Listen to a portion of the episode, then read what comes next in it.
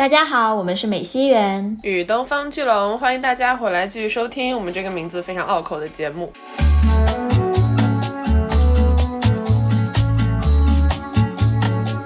它其实就点明了为什么我们现在这个社会，尤其像在美国，应该按理说是高度资本主义的一个社会，是按照利润是百分百重要的这样一个社会，它为什么会产生我老板花钱雇没用的人，且不是一个两个，是大规模的存在这样一个现象？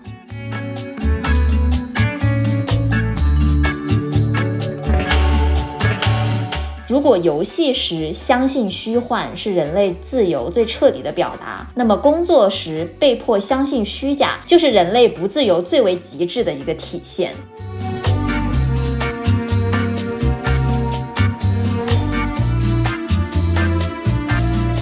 好像要把这个时间，每天的时间，我要分成一个一个一个小区间，然后这个小区间里面，我要去认真完成。然后我们的一辈子都在跟这种理性的计划和不理性的拖延做斗争。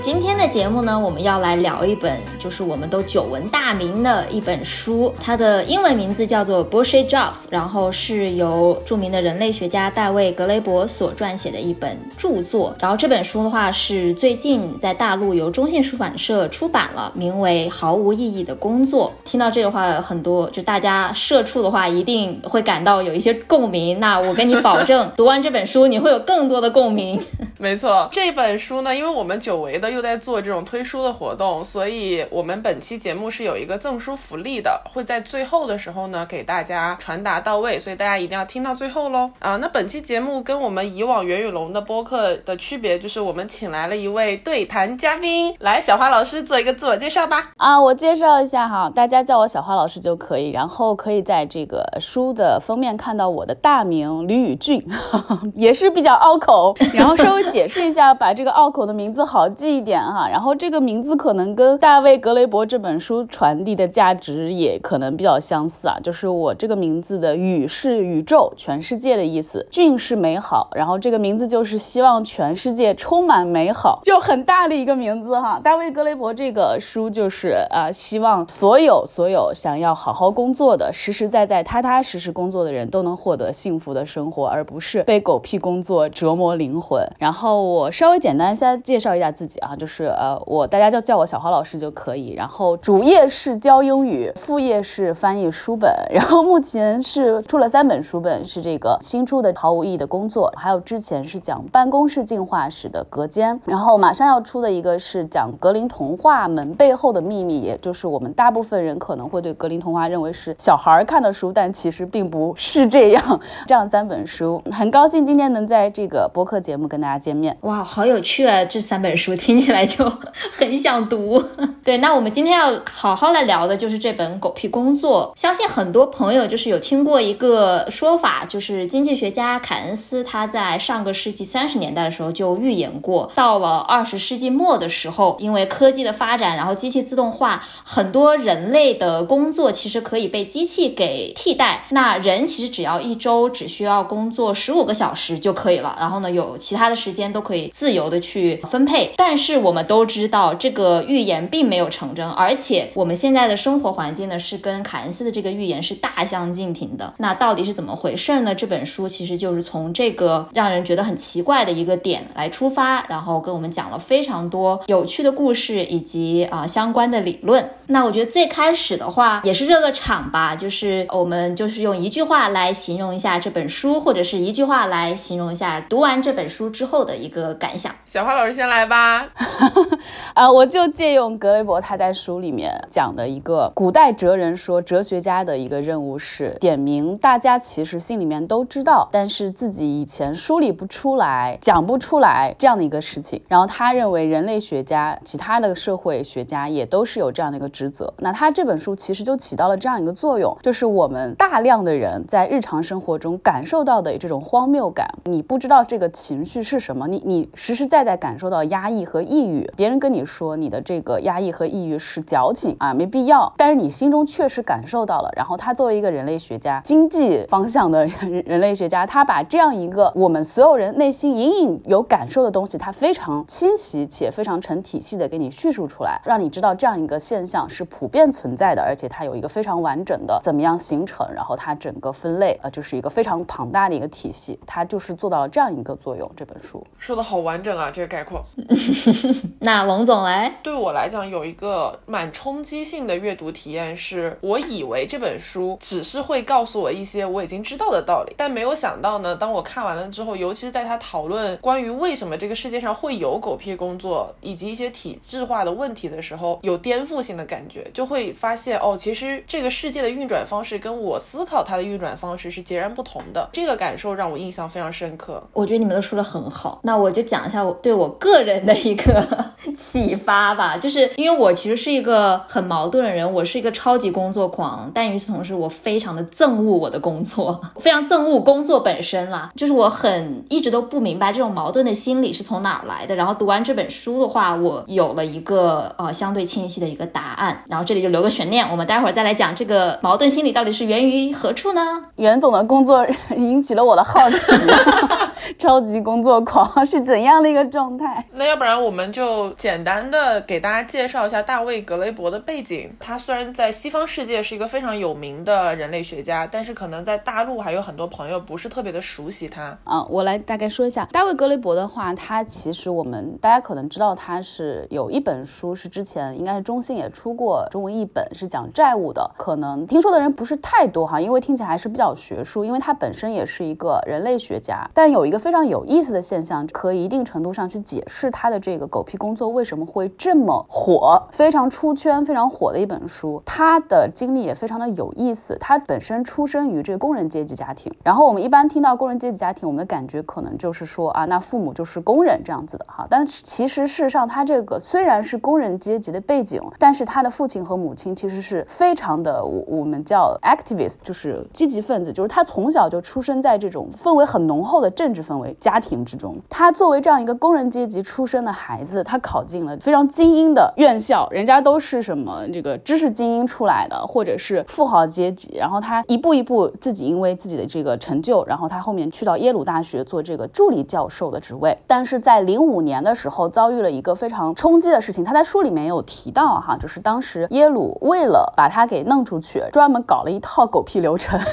非常复杂的一些流程，看起来好像很很合理啊，就是其实就是为了把他搞出去。表面上的原因是他支持一个他的学生，这个学生呢在耶鲁要发起工会啊什么的，然后耶鲁就就要把他开除。但是耶鲁官方给出的原因说是这个老师他不好相处，difficult 啊，然后他的行为不端。具体怎么个行为不端呢？给出了一个非常好玩的词叫 uncollegial，uncollegial，但就是不够大学的。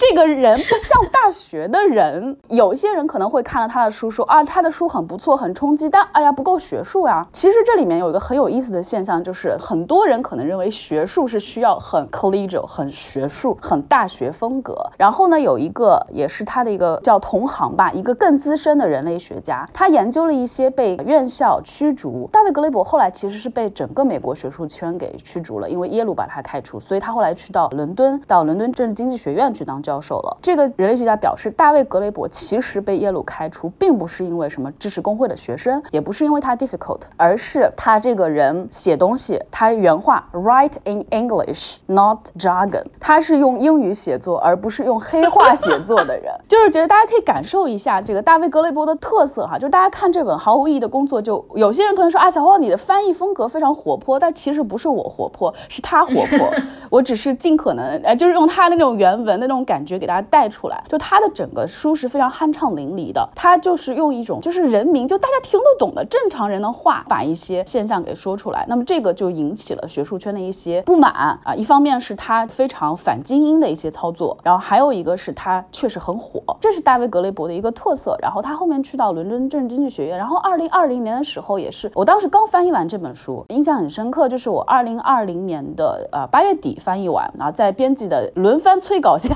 总算是翻译完了。然后那个时候刚刚开心了没几天，我心想，哎，这人太有意思了，我以后去英国玩的时候肯定要认识一下。然后突然有一天刷微博就看到一个，我当时都愣了，就是大卫格雷伯突然去世哈。然后而且当时大家也不知道他为什么去世，所以各种猜想。后来查了一下，好像是什么胰腺方面的突发的那些疾病。然后他也是在跟他的新婚妻子在旅行的时候，然后突然这样去世的。这个是他的一个生平。然后他给大家在带来的作品其实还是挺多的。他有另外一个非常重要的身份，就是他不仅是一个人类学家，其次他还是一个非常非常积极的运动分子。他投身了大量的运动，包括他去世之前，因为他妻子是呃一个艺术家，在他刚去世之前也从事了一些运动，可能也是跟艺术圈也有点关系啊。反正他就很积极的一个分子。然后他在书的不叫附录，就是那个脚注，哎，对对对，脚注，他那个注注解翻译的我很痛苦啊，有五十页，特别密密麻麻，而总算翻译完正文了，怎么还有这么多？好晕眩啊！这边人家都是给出一些地址、书名什么的，他是真的在里边还有好多话要说。就是所以大家在看这本书的时候，除了每一章都要看，它每一章都很精彩，包括它的整个注解都是非常好玩的。他其实有讲到他们家的这个生育历史就比较奇特，就是他的爷爷生他爸爸的时候是五十多岁，完了他爸爸生他的时候也是五十多岁，就是他跟他爷爷差了一百年一个世纪，然后从他们家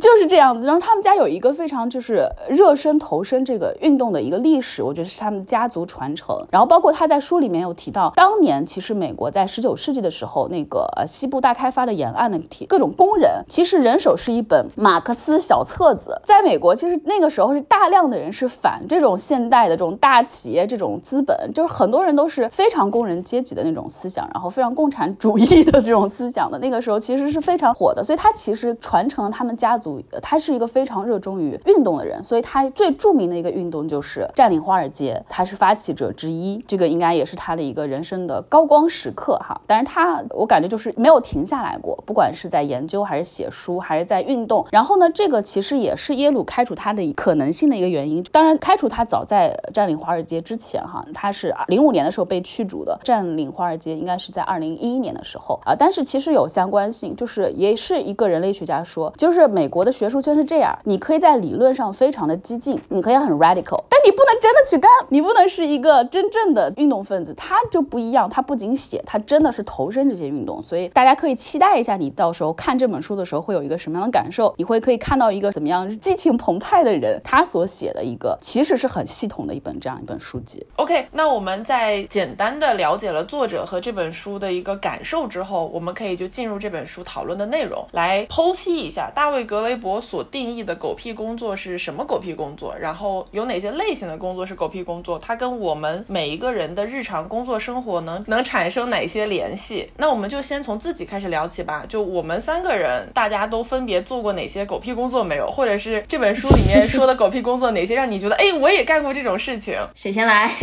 你先来吧。袁总先来。啊，你的工作先引起了我们的好奇。我很好奇他的工作。其实我我感觉我大部分的工作还挺实在的，就是我忙或者是我加班是实实在在的在做事情。因为我是做艺术行业的工作嘛，然后我工作的环境往往是一个非常小的团队，小且紧密，可能就十个人左右。那在这样的一个环境下的话，真的每个人就是做很多的事情。但是去年我在国内有一份做了一份三个月的工作，然后那份工作是让我真的觉得 cover 掉他在书里面写的这个五大类，每一类都沾上边的感觉。哇，五大类都能沾上。但是那个话可能更加偏中国特色吧，因为它是一个国企的工工作。OK，那我就举一个例子吧，就是在五大类工作里面呢，有一个类型叫做打勾者，呃，check the box。这个工作职位存在的意义就是说，哦，我们需要有个人来在这个事情上面打一个勾，那我就要给他创造一个工作岗位出来。然后呢，我觉得我们当时做的一个类型的工作就是给领导服务。简单来说，就是因为某个领导他可能要来市里巡查，比或者是甚至他就是来市里有个什么别的事情，他可能会经过这一个地方。然后呢，我们的工作就是因为他就是可能会在那个地方停留大概十五分钟，然后花大概一个多月的时间去准备一场盛大的活动给他看。他来不来我们都不知道，所以我们的活动就是就是没有任何的意义。说真的，它就是一个面子工程嘛。然后呢，为了这个事情，我们要跟好多人去绞筋，然后有各个部门，然后要串通，诶，不是串通，就是各个部门要沟通协调，只是为了他过。来说，OK，看一下哦，原来这个地方他有做这样的一个文化类的事情就可以了。最后的结果就是他在那里就待了大概可能十分钟左右吧，然后呢，就有人就带他去看了一下这个展览，然后呢，展示了一下城市建设新风貌，就完了。其实说真的，里面写的每一个字或者是挑选的什么东西，我真的不觉得有人会仔细去看。但是我们做了那么久的一个原因，就是为了在这个 box 上面给他打一个勾，说 OK，我们有一个文化的东西。龙总呢，有没有什么狗屁工作的经验？我也想听一下。我的狗屁工作经验应该挺多的，因为我现在是一个自由职业者嘛。我其实就是因为在某一个瞬间感受到我的最后一份工作极其之狗屁，我才愤而辞职的。当时我就觉得我每天非常非常的忙，我好像干了很多事情。但是你当我晚上回到家瘫在床上的时候，回顾今天，我其实想不出来哪件事情是有意义的，就会觉得我每天的时间坐在电脑前面跟别人打电话，或者是无数的沟通会议，其实它没有产出任何价值。或者就按照大卫格雷伯的定义来讲，这个世界上没有我，没有这份工作，它不会有任何的变化。嗯嗯，对。哎，那你那个时候精神状态怎么样？我觉得很焦虑，而且那个焦虑是双层的。第一层是在于我知道我做的这份工作它没有意义，第二层焦虑就是在于我知道这份工作占据了我太多的时间和精力，以至于我没有能力再去做别的我认为有意义的事情。就这些事情甚至都不需要对这个社会有很大的贡献，它可能能能让我自己的心里舒服一点。就我连这种时间都没有了。嗯，我我刚刚听了一下，就是袁总说的这个国企特色，其实在书里面也有提到，它不仅是产生在国家企业，其实在这种私营企业里面也有。我可以简单跟呃大家分享一下格雷伯他所提出的五大类狗屁工作啊。事实上，这五大类狗屁工作也不是他拍脑袋哈，说我们来分一下这个世界上有哪五种狗屁工作。它的整个书的产生也是个动态的过程。他最开始是在二零一三年的时候，他呃有一个朋友当时创了刊物叫呃 Strike 罢工杂志，然后问他约个稿，说哎知道他这个人写东西比较耸动嘛，说你有没有什么耸动的东西可以写一写，就别人不怎么写的那种。他说我这长期有耸动的东西，来我随便给你来一篇。他就写了这么一篇，就是呃谈谈狗屁工作现象哈。那这篇小文章其实是他心里一直一个，他按照直觉就这么咔就写出来了一个东西。当时他并没有太多的去数据统计啊，也没有去采那个人家的案例，他就是这么写了一篇小的那个文章。而且他当时也没有想到这个文章会有这么大的一个影响力。他甚至写完这个杂志文章之后，就跟他的伴侣去度假了。他俩度假的时候，而且是去选了一个啊，是加拿大还是哪边？一个反正小木屋里边，俩人捧了一堆书，说咱俩断网吧，找一个没有网的地方，然后就可以好好看看书、度度假哈，就是远离这些乱七八糟的尘嚣。然后结果没想到马上就火了，这个文章当时在网站的点击率是超过了百万，很快就翻译成了十多个文字，在人家网上各种博主会搬运，然后各种媒体搬运，然后大家各自评论区开始咔咔的说你说我说，就非常的热闹。然后他又要跟大家在网上兑现嘛，然后他就是。只能用手机上网，那个是二零一三年，不像现在手机上网非常的方便哈。然后他说，哎呀，真是太尴尬了，当时每天拿着个手机，然后在那追踪这个事情。这篇文章本身出来之后，在各方在他自己的呃社交媒体下，也就收集到了很多的很详尽的案例，有大家跟他分享自己的经历哈。当时好像就收集了一百多份。然后呢，后面他可能是这个话题他想深入研究了，在二零一六年的时候，他专门成立了一个邮箱，然后在他个人是社交媒体上面去建议大家，因为他本身也是一个 influencer 嘛，就是也是挺多粉丝的，然后就跟大家说，哎，你们有没有什么狗屁工作做过啊？告诉我吧。然后在这个情况下，然后很多人给他发，有些可能稍微短一些，有些可能好，他有说有人写了十十多页，就是关于自己狗屁工作，咔咔在那儿写。他收集到了起码就是四五百份，这个他说对于他的研究来讲，定量分析肯定还不够，但是定性分析是足够了，而且他很多是可以追踪的，可以甚至跟其中一些人他会去进行尝试间的。访谈，那这五大类工作，事实上就是在这个过程中跟大家在访谈，或者是看大家写的东西，可能就是这个访谈者提出来的，也有可能他是跟别人在交谈的时候激发的灵感，慢慢形成的这样五大类个类别。然后其实这里面还可以说个小花絮，特别好玩。他当时申请这个邮箱，这个名字比较长，就是你是否有这个狗屁工作或者其他什么乱七八糟的，然后 at 就 gmail.com，然后这样一个邮箱名字，它其中这个其他都是完整的说 Do you have 什么这种都完整的，但是到这个 bullshit jobs 这个 bullshit 的地方，它写的是 BS 啊。然后它其实，在书的那个后边最后那些附录部分，它有讲说，我不是说为了省字数，是那个 Gmail bullshit 审核不过去，是 Gmail 它没有办法在那个邮箱里面申请这个 bullshit 这个这两个词儿啊，这狗屁这两个词儿过不去，然后它就改成 BS 了。这是一个小插曲，我觉得还蛮好玩。它分了五大类，这五大类第一类是叫 flunky 随从，第二类叫 goon 打手打人那个打手，第三类的话叫拼接修补者，它用的是一个我们平时如果看到那个水管漏水了，然后会用那种很粗的粘性很强的这种布条给它粘上来，对，那个 duct tape 把它粘上，它用的是这个词 duct taper，然后它在具体的案例里面有用到，呃，码农平时在工作的时候就会用这个术语，就是我这个程序本身的主干有了，但是没法运行，然后我需要去缝缝补补、修修补补在里面添加。这个工作，在码农他们有个术语就叫 duct taping，他就用的是这个术语。然后第四类是刚才袁总说的，就是这个打勾工作，就是我的这个工作本身就是为了好像我工作了工作，然后 就是代替这个真正的工作啊，这个叫打勾工作。然后最后还有一类就是这类人的工作就是给别人派工作，叫任务分派者，这是这个五大类。然后其实可以讲一下袁总刚才说的，他那个工作感觉很有特色，但其实非常普遍。然后也是作者非常震惊的一个点，就是在他跟大量人接触之后，他发现这个本来我们可能会觉得只会出现在各个国家的公营部门、国家企业里面会出现的现象，但是在资本主义大公司、大企业里面也广泛的存在。就是我们去假装这个工作，我们给他打一个勾，填一个表，然后代替真正的工作。比如说，其实我们正建设一个文明的城市，这个事儿本身是实实在在的，这个事儿是很必要做的。但是我们很多情况下，可能大家最后因为一整套它的这个行政流程哈，它整个这么一操作下来，最后就变成我们要做的是，我们填写完成了创造文明城市的这样一个报告，然后它成为最重要的东西。我也写过那种报告案例，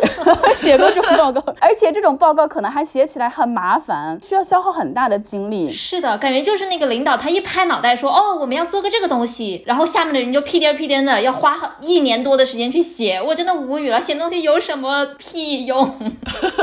对，对它其实就是去形成一个做了这个事情的文字记载，代替了做这个事情本身。这个就是这第四类叫打勾者工作的一个特色。书里面分享了一个案例，非常代表性哈，就是这个人他是在一家休闲疗养院工作的，他的工作其实是带给这里面的住户快乐啊，叫康乐设施负责人什么之类的。然后呢，他按理说应该他的工作是哎，比如说组织大家活动呀，搞点篝火晚会啦，然后我们去看看电影啊，组织一些什么鸡尾酒会啊什么之类的，像这种给大家带来快乐，或者说我基础设施一点哈，就是多弄一个乒乓球桌。但他其实事实上他的工作是每住进来一个人，不管这个人住进来是一年还是一天，他都要拿出一个表格，然后让他填，然后其中就是你希望这个疗养院给你提供什么样的康乐设施。其实这个表格本身是没有问题的，它最大的问题就跟啊袁总经历是一样，就是他代替了真正去做康乐设施这个事情本身。就如果说这个表格填的内容，每一个住户他填的东西反馈到上面，然后上面看了哦，这么多人喜欢乒乓球桌，赶紧买啊，买十张，那这个工作就很有意义。但是他这个工作就在于，他这个纸面上的表格就成了康乐设施，这就成了好像我们完成了这个工作了。其实他非常才华横溢，才招他去这样的一个负责疗养院的一个带给大家快乐的这样一个职位哈。呃，他每天只有十几分钟的时间可以给大家弹钢琴，然后大家一起唱歌。他说好像就是因为就是奖励我的，这个不是我的工作，给大家唱歌，给大家弹钢琴，然后大家很开心，然后交流，有的时候唱着唱着大家一起可能热泪盈眶，这个是属于额外的一个东西，是我一个好像我填了这么多表格奖赏我的一个额外的赠品。但仔细想一想，这才是他的工作，这个就是属于第四大类。然后我个人的话，狗屁工作也是经历过，然后但是逃的还比较快。来来来，分享一下我做过的一个比较短期的工作。然后这个工作中，它并不是说它这个工作是狗屁工作，这个工作还是挺有意义的，挺实实在在。但它有个狗屁环节，然后我这人可能看到这种狗屁环节有点有点觉得很荒谬，然后第一时间就逃走了。当时是我培训教英语，在新东方已经教了三年了，我就想要说，哎，是不是要有点点改变？好，我要不要再多培养点什么技能？然后当时因为是在那个中关村那一块海淀黄庄啊，然后你会看到大量的培训机构，还有留学机构。然后其中有一家留学机构就给出了一个招人的一个广告，还打的挺好玩的。然后我就想，哎，要不要去试一下留学机构做做这个留学相关的业务？然后进去之后，他发现这个公司里面的人也挺好的，然后公司规模也不是很大，但他有一件事情就非常的让我当时就很很抵触，就是每天晚上你要在下班之后写一个完整的报告，在今天的工作中哈，就是就在你今天这一天的工作中，你有没有什么样做的很好的地方，觉得自己高光的地方，然后也有有没有什么做的不好的地方，然后有什么缺陷，这个缺陷你又有什么样的解决方案，然后每天都要写。大家真的做过工作的人就会知道，这个听起来很合理的一个安排，事实上是非常 非常扯的一件事情。然后我当时就觉得很震惊，然后开始第一反应是我没写，我就略过了。干正经的事儿，就我认为的正经的事，就是那个 actual work，就比如说学生有什么咨询啊，然后就答一下这一类的。然后呢，第二天就我的直接上司就找我说，哎，小花，你那个怎么没有写？哦我说那个一定要写嘛。他说那个很重要，这个是非常重要的，这是我们公司很重要的一一个环节。然后我说真的不可以不写吗？他就说不可以。那我说那我只能走了。而且我当时特别搞笑，就我我不仅走了，我还给人家洋洋洒洒写了一封邮件，然后说我为什么要走，为什么我觉得这个事情它是对我不想做。但是我当时的分析是非常个人层面的，就是我就是讲的非常的具体，比如说我今天其实做了一些什么样的事情，这个事情其实是很动态的，包括我以前在教学过程中，我整个进步也是非常有机的一个过程。这个东西很，我可能比如说一年之后，甚至是十年之后，我能写出一篇文章来啊，比如说我分析一下一线教英语有什么样的一些技巧啊也好，或者一些什么样注意的地方啊，那我可能是十年我能写一篇出来。你现在让我每天我咨询我有什么样的一个东西，我说这个写不出来，我非常那种就是很落地的，就是很具体的。但是我多年之后看完毫无意义的工作这本书之后，我就知道我其实可以更加系统的跟大家说这个事儿，他为什么这个操作其实是会让人这么抵触，然后他会浪费其实大家很多的时间。那么这个其实跟书里提出的一个在我们二十世纪七十年代开始非常凶猛发展的这个叫科学管理主义，在大企业中这个现象是有关系的。在二十世纪初的时候，美国有一个哥们儿叫泰勒，然后这个人呢自己就非常自虐的性格，他自己做事情就非常的自律，他自己自律就算了，他还不够，他还要让所有人都自律。然后他提出了一套叫泰勒主义，他把这套科学管理方式应用到大的工厂的管理，就被很多人去采用，大家都觉得这套太好了。比如说我每一项工作，这一类工人做这一块工作需要多少时间，他会写的非常的具体，然后就会有一个人去监督这样一套科学管理主义。他这个在很多人的书里也有提到过这个事儿，在之前翻译那个隔间里面有提到过。然后他这个后面是传到了日本，然后跟日本人的这个性格特点 完美契合碰撞，对对对。然后日本人对这一套大企业管理啊，然后非常喜欢，就发扬光大了。然后事实上后面是从日本又再次传回美国，可能就是像乔布斯他们这一类人就很喜欢 就这种管理的方式。管理主义其实也是跟这个书后面我们呃有机会可以聊到的一个事情，它其实结合起来就是封建主义加上管理主义结合起来，它其实就点明了为什么我们现在这个社会，尤其像在美国，应该按理说是高度资本主义的一个社会，是按照利润是百分百重要的这样一个社会，它为什么会产生我老板花钱雇没用的人，且不是一个两个，是大规模的存在这样一个现象？嗯嗯，聊了这个，其实我们就可以刚好聊一下这个管理主义、封建主义是怎么回事儿。呃，其实也可以结合我们刚才提到的两个类型，也就是打手和随从，它其实是这个管理主义、封建主义里面非常重要的两个角色。而且你听这个名字就会觉得打手和随从感觉就是黑社会，或者是那种呃比较传统的社会里面会出现的一些一一一个职能。但是其实，在现实生活中，就是我们现在生活的世界里面，它也有这种打手和随从。然后关于打手里面，对我来说一个印象比较深刻的是，他提到说有很多的公司法律顾问这类角色，他们其实很多时候充当的是一种打手的角色，就是他们可能其实真的不需要去打很多官司，或者是真的要出来做一些很实实在在的什么事情。很多时候，光是你知道说哦，这个公司它有一个这个什么什么律师，然后那个公司有个什么什么律师，就足够有这个震慑力了。就好像现在很多我们会看到说啊，如果你做了什么事情，那这个艺人或者是谁谁谁就会发一个律师函。他其实并不是说真的要告你，而是他发出律师函这个动作和这封信本身就是他工作的这个意义了。所以我觉得这个现象还还蛮有意思的，因为我我之前的话也是经历过在跟某个人交涉的过程中，其实交涉的可能会产生一些矛盾什么的，然后对方马上就搬出来，他说哦，我有我的个人律师，以后你给我发的呃所有的邮件必须 copy 这个个人律师。哦，你跟我的助理去沟通吧。哎，对对对，就这种感觉。其实完全就是一个关于水管的事情，你知道吗？就是关于修水管的一个事情。然后我当时就啊，但是当时对我这种啊完全没有什么法律知识的人，而且又是在一个就是在美国嘛，然后我不是说我的大本营，然后我就会觉得哇，好好可怕，这个人有个律师，然后我该怎么办？就真的好像是这种打手的感觉。嗯，其实你刚才说的这类工作，其实更符合随从的概念。打手他可能更吓人，就是企业律师确实有打手的概念，但是如果说是一个，就是比如说我我我有一个什么事情交涉，但是我自己不主动交涉，哎，我你要经过一层或者经过两层，这个其实它更符合就是随从的概念。我那个情况就是我还是跟他本人在交涉，他只是说我有一个律师，然后他一直在那个邮件里面这样子。恐吓你，就他会打你，就是很符合打手的概念，他可能会打你。书里面有提到打手，他有两个特点，一个就是叫操纵性，一个叫进攻性。你这个感觉就有，你就会感觉到我很害怕。然后其实这个随从工作也是非常有意思，我不知道大家有没有碰到过这种人。我也是主要是自由职业者，可能是因为我自己的一个个人选择，我可能嗅到工作会有一丝丝狗屁的成分的时候，我就会逃走。见到这样的人，为什么会一眼就看出来呢？比如说这个人他跟我沟通的时候不好好讲话，他可能会给我拉个群，然后呢他会把他的助理、助理 A、助理 B、助理 C，然后三个都拉进来。我心想你谁呀？至于吗？就很简单的沟通啊，就是你就说这个事情非常的简单，但是他一定要通过层层的助理去沟通这个事情，那本身就会产生一些狗屁的一些环节啊，就是因为你直接沟通是最快的，就像咱们录这个播客非常快，就是我们中间没有助理，谁都没有助理，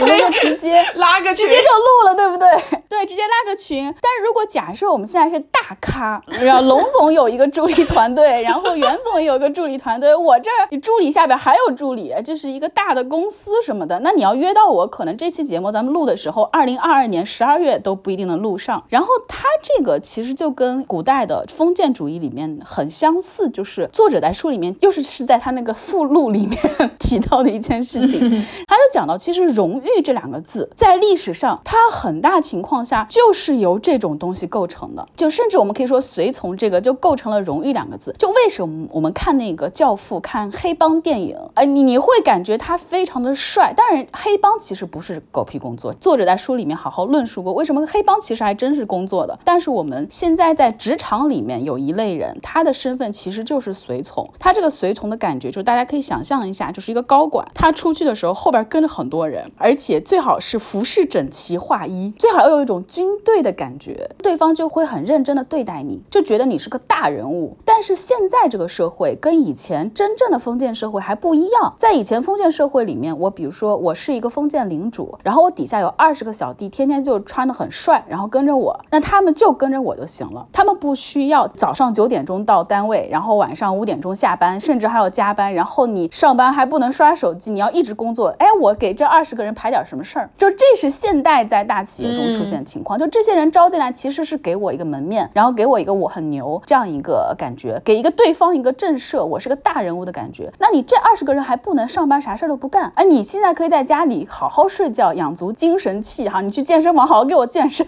然后我需要出去的时候大家一块儿走，那其实才是一个传统意义上的封建社会。因为在传统意义上，封建社会封建领主养的这帮人，他如果领主去世的话，会很多人会很惨，因为他们没有技能，他们其实平时日常就是吃喝嫖赌，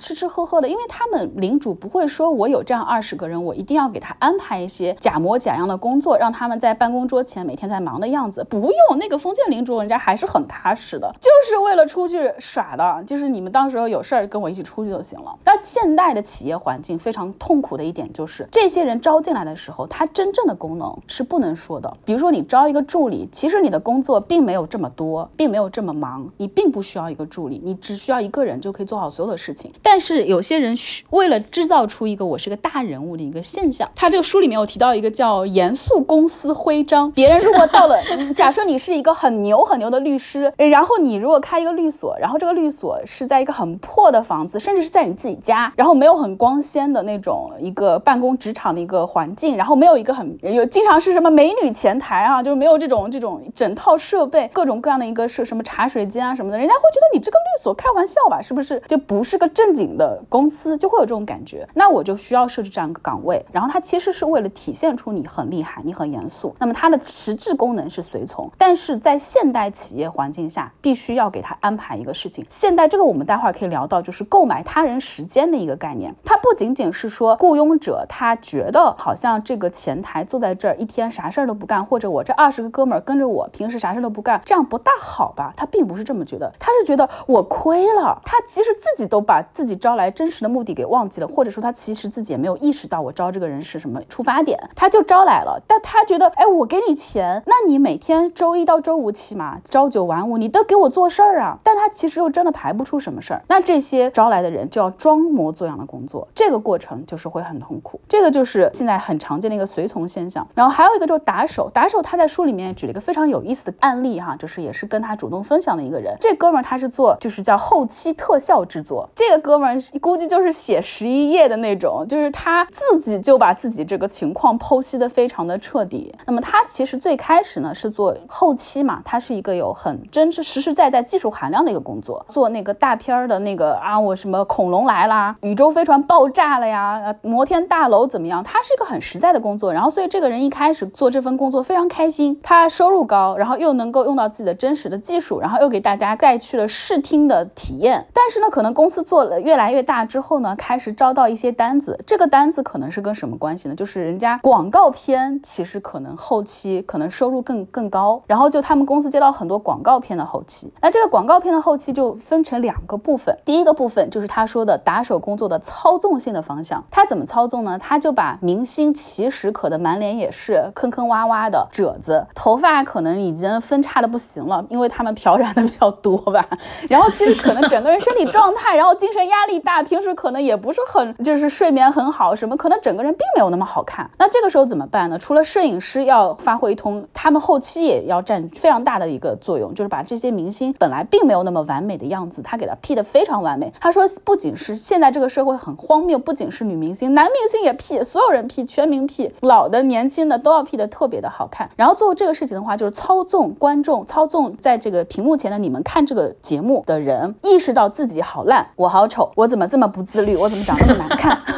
是吧？然后你就产生了焦虑，你刷一些社交媒体也会，一些网红可能就会分享他们非常完美的生活，然后特别的光鲜。然后再一一类大单子，就是给这个各大广告公司创造这个产品的效果，比如说这个洗发水洗完之后，头发咔就能一个梳子从上就刷到下面，就是他又做这个后期，那这广告片的那个效果肯定也是需要他们制作的，因为他真的没有那么好的效果。所以他说他所做的这些事情，不过就是是让大家觉得自己很烂，然后再去购买去解决这些假的烂的一个 solution，也去购买这些产品，而这个产品本身也是不必要的。所以像他这样的岗位，就从一个带给大家其实很有意思的，虽然也是虚幻，但是这个是人类最开心。这个在书里面有提到，其实虚幻分两种，虚假分两种，一种虚假是人类想象力的极致，是人类创造力的极致，会让大家非常愉悦。他之前是在从事这个工作，然后最后就转成了一个打手工作，去操纵、去欺骗，然后去进攻。自从开始 P 这些明星的照片和这个做这个广告的这个内容之后，他就觉得自己整个人精神状态非常的糟糕，非常的痛恨自己的工作。虽然他可能从技术层面来讲做的事情是一样的。嗯，小花老师，刚刚你提到了好多个点，就感觉都可以展开。然后我觉得其实可以就从这个 P 图的这个人的工作开始聊起，因为他也讲到关于虚幻这个事情，要假装工作这个事情，并且他给我们带来的这种精神伤害。书里面有一句话，我觉得讲的特别好。他说，如果游戏时相信虚幻是人类自由最彻底的表达，那么工作时被迫相信虚假，就是人类不自由最为极致的一个体现。我觉得是的，就是说在做这种狗屁工作的时候，虽然他可能是很高薪，然后有的人会说，哇，你这个钱这么多，然后你活也很简单，你有什么可抱怨的呢？但是他给这个做这些狗屁工作人带来的精神伤害是实实在在的，因为他们真的是剥夺了这些人的自由。这个自自由不仅仅说你时间上的自由，而而且还有就是精神上的这种自由，因为我们存在在这个世界上，一定是想要对这个世界产生一定意义的嘛。然后书里面其实也呃引用了很多的这个科学家还有呃心理学家他们的一些研究，表明说人其实呃只有在赋予意义的时候，他才有这种驱动力。那我们现在没有了这种意义，如果一个人他对这个世界没有意义的时候，那他这个人就其实就不复存在了呀。那在这种情况下，他给人带来的这种精神上的这种暴力，其实是很严重的，而且是这种时代性的这种创伤，因为所有人都在做这种工作，或者说现在百分之可能七八十的人都在做这种狗屁工作，那他给这一代人带来的就是一种时代的创伤，比例可能高了点，百分之七八十吗？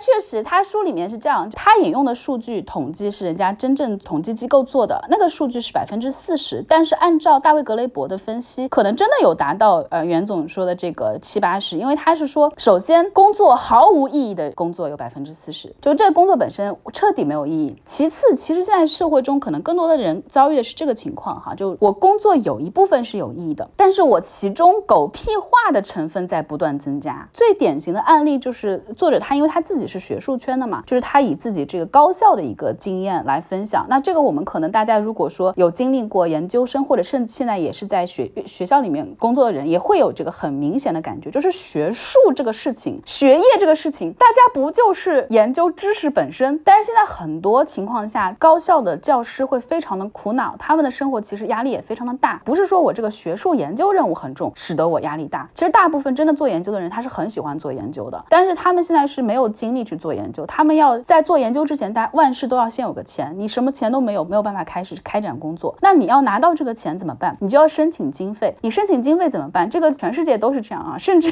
可能国外的有一些所谓的名校，他们可能这一套的体系可能更复杂。你需要填写大量的表格，开大量的会议，然后你要在表格中清晰的写出你这个研究会有什么样的成果。这不是非常搞笑的一个事情吗？我在研究之前，我咋知道我会研究什么结果？然后就会在这个过程中 产生大量的我我要编写，比如说我要预算要写的很很详细，然后我需要几个研究生，然后我们要看哪些资料或者要做哪些研究，然后我们会给人类带来一个什么样的杰出的贡献？你全部都都是编造啊！这个说白了，大家都得编，因为你还没有做这个研究，你咋知道？然后还要开很多会议，然后你在高校也会有很多的行政机构去审核这些这个申请啊是否合适。那这里面消耗的大量的钱，如果本身用来直接投这个项目，能多做多少项目？你每一个能够进入高校要做教授，大部分的人都是脑子很好的，这么好的脑子，他们的工作狗屁化可能程度也可能从最开始百分之十，慢慢慢慢慢慢到现在可能发展到现在这个阶段，可能已经到百分之五十了。一个高校的教授，他可能他整天的时间有百分之五十在应付这些事情，参加各种毫无意义的会议，然后写这些东西。那这些东西它的影响力很大，不仅占用了他的时间，占用了真正可以投入研究的金钱，他还会让一个人精神上会有创伤。就刚才我们说到的，每一个从事狗屁工作的人，他可能晚上睡下来的时候躺在床上，身心俱疲。龙总本人，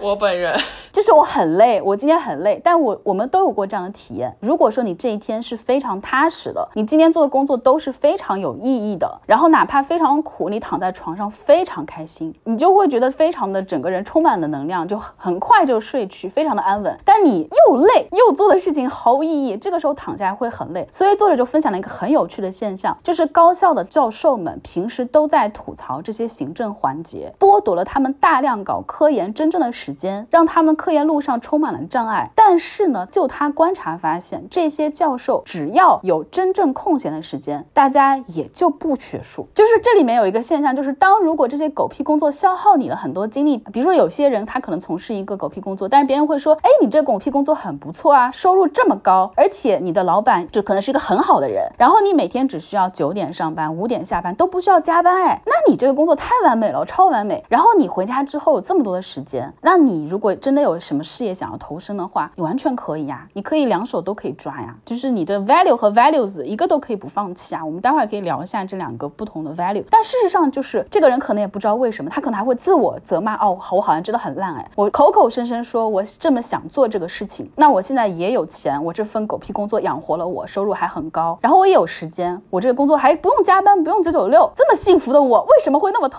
苦？嗯，其实就是因为他在这个狗屁工作的整个过程中，他要假模假样做很多毫无意义的事情的过程中，他要去应付这些狗屁流程的过程中，这个过程对他的灵魂本身就造成了伤害。就刚才袁总说的，这个是对人类自由最大的剥夺，就是你要假装这些做一些 make work，就是身边硬造工作，你长期处在这个状态中，已经把你的灵魂伤透了。那当你晚上回到家的时候，除了刷短视频，你还能做什么？你你的整个能量已经被耗干了，他可能会，然后会自我谴责，然后可能时间久了就会产生抑郁症、忧郁症各种问题、焦虑症，然后整个人精神状态会很糟糕，然后他还有没有没有办法跟别人去讲？因为别人说哇你你有什么好抱怨的？就是没有办法去说出口的东西。我觉得这本书很大的意义就在于它提供了一个脚本，它书里面提到一个概念叫脚本缺失，它里面举了一个非常有意思的案例，就是我们为什么呃如果在成长过程中你有过单相思的经历，不会说一辈子都走不出来，反而是那种年轻的时候被人单相思过，或者被人单恋过，或者怎么样，然后这样的人他可能会有很长的一段时间间反而会比较怅然。他就提到一个叫文本或者叫脚本缺失，因为我们看到的大量的文学作品，主人公都是那个单恋他人的人，里面有很多情感的分析，大量的小说啊、作品啊、电影啊，然后你就会有很充分的感觉，我这种心心情的起起伏伏，发了一条对方一直不回我，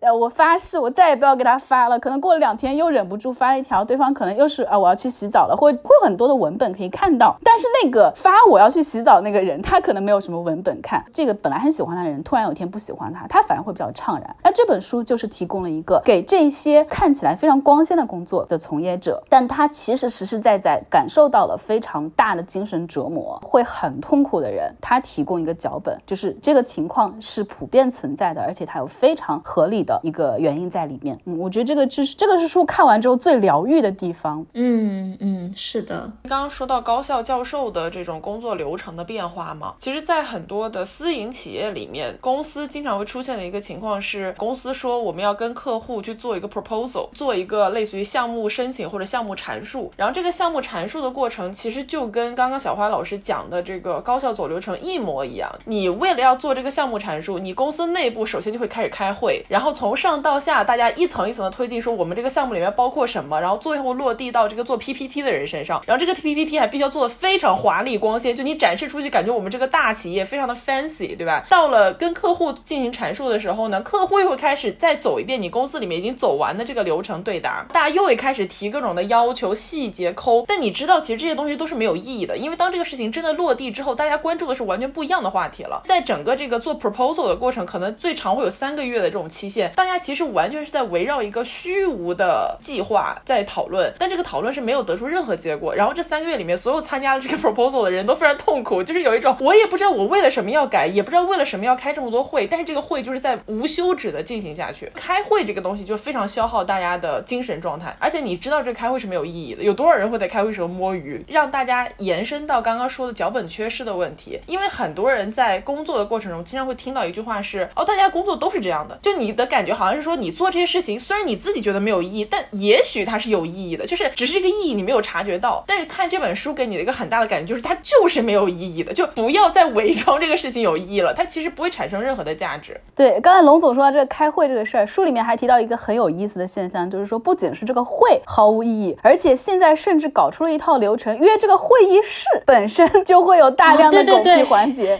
开会嘛，大家直接开不就完事儿了吗？然后企业为了体现它的一个非常规范化或者怎么样，或者甚至他书里面有提到，就是可能是公司的一些高管之间，他们互相有点不对付，然后他们之间好像没有办法直接沟通，他们也也不想直接沟通，然后我们就会让整个有些公司可能越 fancy 的公司可能会越有这个问题，他们可能会有很多办公处，会有很多的 A 楼、B 楼、C 楼这三个楼的不同的楼有不同的会议管理的专员，然后这个专员还有一套系统你要提上去，所以我们今天可能要开个会，就要本身走很多流程，先填一个表格，然后这个表格提交到公司的一个 OA 系统还是什么系统，完了要审核，然后再传到 B 楼，就是就大量的狗屁。然后刚才还说到为什么说袁总讲的百分之七八十这个数据，说实话也不高，除了百分之四十的工作毫无意义之外，大量的工作它也在不断狗屁化。这两点之外，还有一件事情，就是因为真的狗屁工作的人太多，然后他做这个事情太忙，导致他很多自己的事情没有时间做。比如说这个，你俩有养狗吗？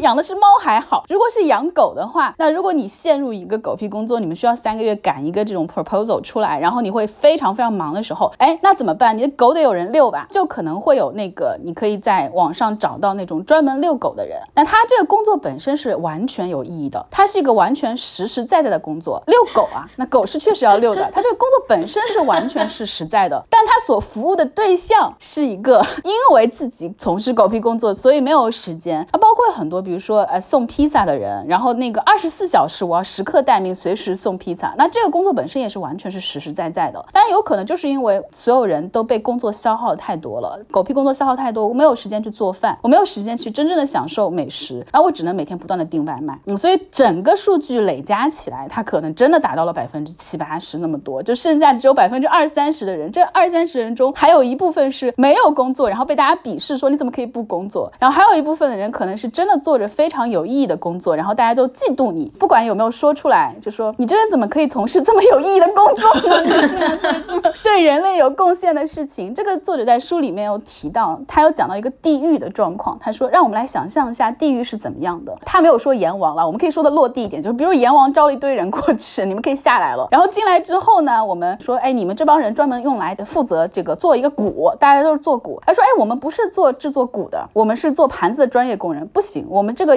这个地狱最近就是需要这个鼓，然后这帮人就去做鼓，然后就这些鼓做出来也没有什么用啊，就是可能要完成一个 KPI，我们今年就是要做好多鼓，可能会有个别的人他有机会去做盘子，那么这些做股的人其实会暗暗的去恨这些做盘子的人，你们怎么就可以做这个你想要做的这个事情呢？哎，所以就会导致了，就是我们经常会听到的一句话，就我讲我个人好了，我主要有我的主业，我教英语，所以让我能有口饭吃，然后我就可以如此低的价格接这个翻译书的工作，出版业有多辛苦，大家也知道，可能是少数。哎，有不懂的人就会说，哎，你这个翻译书是不是赚好多钱？我说就这么讲吧，我翻译书全过程那个咖啡可能都不够，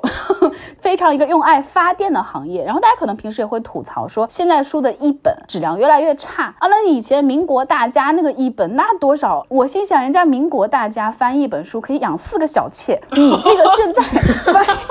翻一本书，你就只能喝点咖啡。但是你跟他讲完之后，他可能会说，哦，但是也可以理解了，这个翻译很有趣，你这个书也很有趣，你这工作很有意义啊，你个人很有成长。不仅他这么说，我自己也是这么讲的，就是我们会知道他很不合理，但是你会合理化这个事情，你就会觉得啊，那反正很有意义嘛，我就自己进步很多。但这就书里面提到一个事儿了，就是人类有工作，那这个工作不应该是给人类的贡献越大，这些人的收入越高吗？按我们就是最传统的经济学理论来讲，也是就是我们生产的越多，就是它的利润越高，本来就应该是这样子的。但是为什么说是最后会变成一个我做的事情很有贡献，那我收入就是低的；我做的事情很垃圾，然后我做事情毫无意义，我的收入就是高的。它里面就有引用了两个词，一个词是用作不可数名词的 value，这个 value 它指的就是我们说的经济学上的价值，也就是我们拿到的钱。然后还有一个 value，它是作为可数名词且只用复数形式的，叫 values。这个 values 它就是对应我们说的社会价值以及各种各样的道德价值等等这种价值。这个就是我刚才说的，一个是经济收入，还有一个是你给社会带来的一个贡献，包括你个人的一个成就感、你的创造等等这些事情。那我们其实传统意义上来讲，大量的创造甚至生产性工作，它都是 value 这个范畴。曾经人类历史上也不是说一直接跳到现在这种程度的，也是尊重这个 values。为什么民国期间的翻译家他可以？当然这样的行为我们不提倡哈，也不好。但是他可以养四个小妾，他可以过上这么富足的生活呢？也是因为他这个 values，他的这个产品大家是认认可的，他提供了社会很大的社会价值，那我就会给符合这个社会价值的一个经济的收入。那么 value 和 values 之间它是差距不大，可能大家并不是完全并行，但是它不会是反比啊。现在是成反比，是的，它不不仅是成反比，而且所有人会觉得这个成反比不就是这样的吗？对，他会觉得这个是个合理现象。那他书里面有提到一个叫工作本身是一种折磨，自我牺牲，他叫啊不叫折磨，叫自我牺牲。你在从事狗屁工作的时候，你在自我牺牲，这个就涉及到他们西方的一些清教徒的一些观念哈。还有说你在自我牺牲了，那你就应该要拿到报酬，也就是说你做这个损失你灵魂的工作，你就应该拿到高薪。但是如果你这个工作是非常完美的，道德上是非常高尚的，然后你个人也会成成长很很开心的这样的工作，那你还凭什么要钱？你有什么资格？我觉得我的泪都要奔出来了。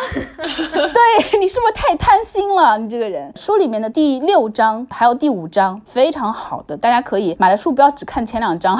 看一看自己是哪一个狗屁工作，看完就扔了。这本书到处都是亮点。第六章里面就好好的分析了一下这一些这个为什么这个社会会容忍这样大量狗屁工作存在情况，所有人会觉得 value 和 values 的这样一种成反比情况是理所当然的。你认为不理所当然的人，你就是太幼稚，就是你还没有进入到这个真实的世界，你还太年轻。为什么会这样子？完全这是一个很荒诞的事情，跟基本的经济学理论都是跟相反的事情。为什么就可以这样普遍的存在？然后他书的第三章和第四章，其实大家也可以好好看一看，他其实是非常系统的分析了一下为什么从事狗屁工作的人会这么痛苦。他用了一个词叫精神暴力，它里面还用了一个类比，这个类比比较啊，你可以说它比较学术，你可以比较说它耸比较耸动哈。它类比了一个 BDSM 这个东西，就是我们说受虐和那个施虐，但是他用到了这个领域，其实也是就非常有意思的一个提法，也其实非常合适。身处狗屁岗位的人和他的上司之间是处在一种施虐和受虐的关系之中。然后上司为什么会，比如说明明知道这个工作不是你做错的，或者说你曾经做错过，但你早就改掉了，但是他会在一个礼拜之后又找你谈一次话，然后两个月之后又找你谈一次话，哎，好像他不长脑子似的，好像你上次说我之前搞错，现在你改过来了，他好像都不记得似的。这个人就会不断的去找你谈话，然后你也不能说什么，他其实对你进行一个施虐行为，然后你是被虐的一个人。那么这个跟传统意义上我们说这个受虐和施虐的区别在怎么样呢？是职场没有安全词，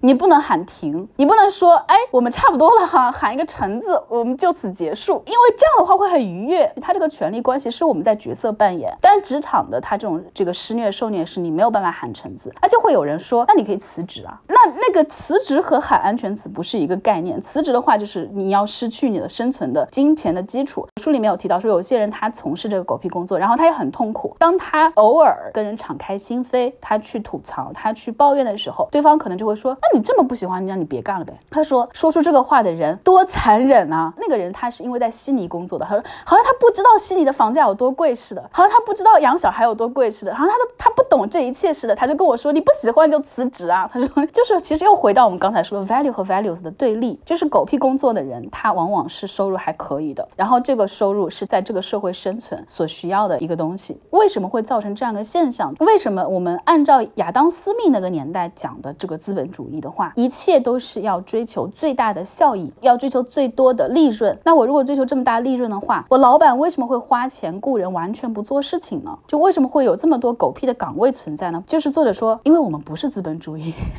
他说：“我们这个是管理主义、封建主义。我们这个书请到了两位教授写了那个推荐序，然后推荐序里面是梁教授，应该是他有提到一个词，就是叫生产性劳动和分配性劳动。就当一个所有人都是去真正去生产东西，生产的越多，创造的越多，利润越大的时候，那么他这个机制就自然而然会鼓励大家做踏踏实实的工作，actual work。但是当如果这个职场其实是一个资源掠夺，大家其实不是在生产，而是在资源掠夺，就就相当于古代这种封建领主争地盘、争资源，然后抢粮食。资源掠夺的时候，它自然而然就会生成大量的这种狗屁岗位，去维护它这个领主的合理性。但是呢，比古代封建主义还要惨的是什么？就是我们刚才提到过的，人家招来二十个小弟跟着自己跟着就行了，不需要假模假样的工作。而现代又结合了管理主义，哈，你不仅进来了做这些呃充当我打手的工作，充当我随从的工作，你还要假装你一整天都在工作，你还是且常好，还要很科学、很高效，我们还要做很多 fancy 的这个 PPT。所以他这个理念提出的就是像刚才龙总说的，这个书里面有很多内容是我们以前心里暗暗有意识到，但是不知道是什么东西，他给你说出来了。然后也有一些是你之前完全没有意识到，非常颠覆性的，这个就是其中之一。就是我们现在哪怕这个美国啊，也压根不是资本主义，它其实也是一个现代意义上的一种封建主义。然后他又结合了一些工业革命之后开始大家购买他人时间的概念这样的一个兴起。他就说朝九晚五其实本来就是古代人无法理解的，就是我要九点钟上班，五点钟下班。我们仔细想一想，每个人做的工作，他实实在在的部分没有一个人是需要这么长时间去做的，就每天那么固定。我们古代的做事情的方式，包括我们很多人那种拖延症，包括学生党考前的突击，其实都是一个人类自然工作的一个节奏。就是我会有很多闲散的时间，种地也是，我农闲的时候很休闲，大家就搞点什么别的。你就是可能会什什么都不干，就是玩，或者你就做点手工活啊，或者怎么样，或者大家社交聊天之类的。那我农忙的时候，这一个月就拼命的收割，是吧？或者拼命的这个种，这其实就是跟我们在学习的时候，很多人会奇怪说，为什么开学的时候不努力，我要在期末的时候哭成狗，把自己逼成这样？其实它其实是个自然工作结构，而现代意义上这种朝九晚五这样的一个工作节奏，使得人类进入了这样一个非常机械的、非常固定的这样一个工作模式。然后这个工作模式本身就是反人性本身的，而雇佣者雇佣这个工人的时候，他想的是让这个工人干我的活儿，但他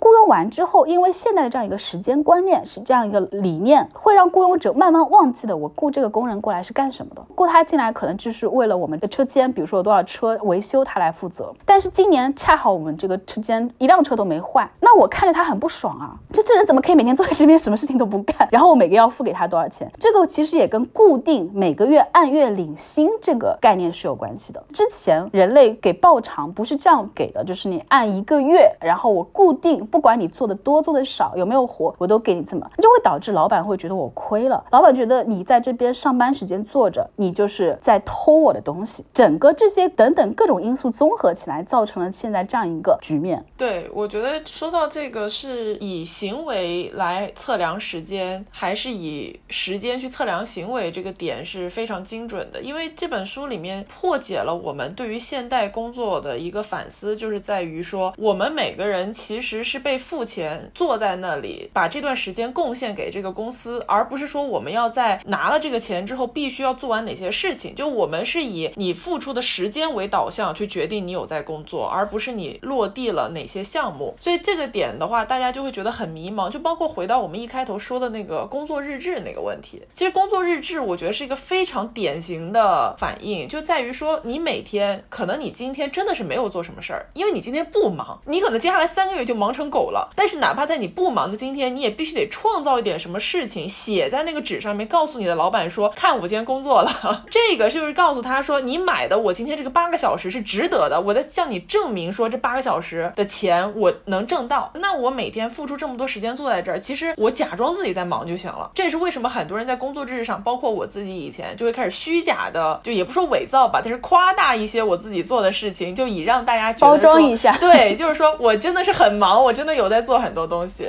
但是其实关于这个按时间给钱这个事情，我其实我能够完全懂你们刚才说的每一个点，然后包括书里面分析的，我觉得都讲的非常有道理。但是从我个人经历出发的话，我会觉得其实有一个很矛盾的地方在于，有的时候是该按任务给钱，就是按照这种所谓自然的方式给钱是好的，但有的时候给时薪是更加符合常理的。这个就非常适用用于，比如说像是设计师，或者是那种需要给甲方不断的改方案的这种工作。因为如果你是按照一个任务制、一个 project 来的话呢，那甲方可以给你无限的要求说，哦，你这个翻译，你这个方案我一直都不满意，那你就要必须一直一直改。那你可能花掉的时间比你正常应该付出的时间要多得多，但是你并没有得到这个报酬，等于说你额外付出的东西是被浪费掉，是不被认可的。但是呢，如果在这种情况下，它是按照时薪去支付付的话，那可以很清清楚楚、明明白白的告诉你说，我为了这个事情，我花了多少的时间在这里。所以其实就这个东西，我前几天刚好还跟我的同事在聊这个话题，因为我们的工作中会有一些是要去雇佣一些工作室外部的这个，比如说设计师或者是建筑师，或者是一些文本的校对者等等的。然后我们就在说啊，我们到底是按任务给钱，还是按照时间给钱？然后最后得到了一个结论，说其实真的没有一个说是完美的方法，这一切都要建立在人与人之间的信任之上，就是你得信任这个人，他给你报出来的价格是正确的，不管是说按照 project 给，还是说按照时薪给。但是这个东西就是，其实，在我们现在生活中，其实很难实现，它是个非常理想化的东西。你要把钱建立在人与人之间的信任之上。我不知道你们对这个事情有没有什么看法？我之前在跟一些以时薪为单位发放的工作打交道的时候，一个很深刻的感受是，如果是按照时薪来计算你的工作价值，你就必须要向对方证明你这个时薪里面你干了这个时间该干的事儿，多一项任务，就是你要告诉他说，我真的有在这个小时里面是工作了的。然后这个事情让我觉得很麻烦，就好像有一种天然的怀疑，就像你说的，人与人之间的信任是不存在的，就会觉得对，就会觉得好像我一定要搞清楚你这个小时究竟干了什么。但我我觉得这里有个问题，就是特别是对于自由职业者来说，就说你做的任务，你当然是想跟你的客户保持一个长期的关系的。如果你在这一次你报的这个时间的呃量，跟你最后达成的任务的这个质量并不成正比的话，那我觉得作为雇主，他以后就不会不会找你了呀。所以如果我是自由职业者的话，我肯定会希望就是呃能够维持一个很好的关系。那我一定不会就是太过于夸张的去说，我本来只花了两个小时，但是我说我花了十个小小时这种，就人家也不是傻嘛。演讲这个案例，我觉得其实其实是有一个呃，我觉得可以分两种情况。就书里面有提到这种按小时给时薪，然后造成大量的狗屁工作的情况，它是其实是处在这种特别大的机构。所以我觉得袁总，你们在生活中、工作中遇到的情况，我觉得按时薪是可以的。因为设计师个人他如果说像企业这样操作的话，他有一个潜在的巨大的成本，就是别人不是傻子，你只是一个个人，你是个个人设计师，然后你如果搞出这么多一套像那种大型审计公司或者华尔街大型这个企业，然后弄出来那些噱头，人家谁找你啊，是吧？你下一单就不找你了。所以这个按时薪我觉得是可以的，因为像我们这种翻译工作还有点不一样，至少我们还是在某种层面上好像可以量化一下，但其实也不是很好量化。比如说我可能查一个术语，我可能就要耗去半天的时间，我可能要去订一本书，要仔细看看研究一下到到到底在讲什么。但相对来说还是比较好量化的嘛，多少字，咱们就这么说，虽然已经很惨了哈，但是还是可以量化一下感觉。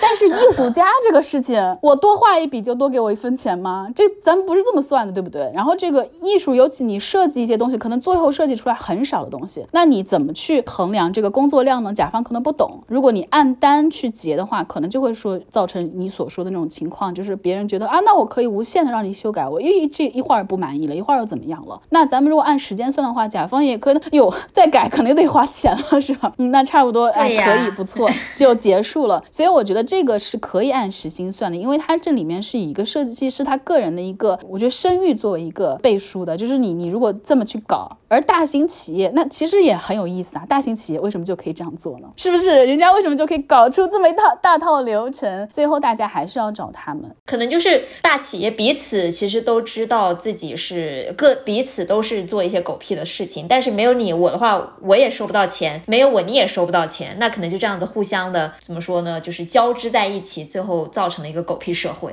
对，如果说这个世界上所有的设计师都联合起来，大家 多实现，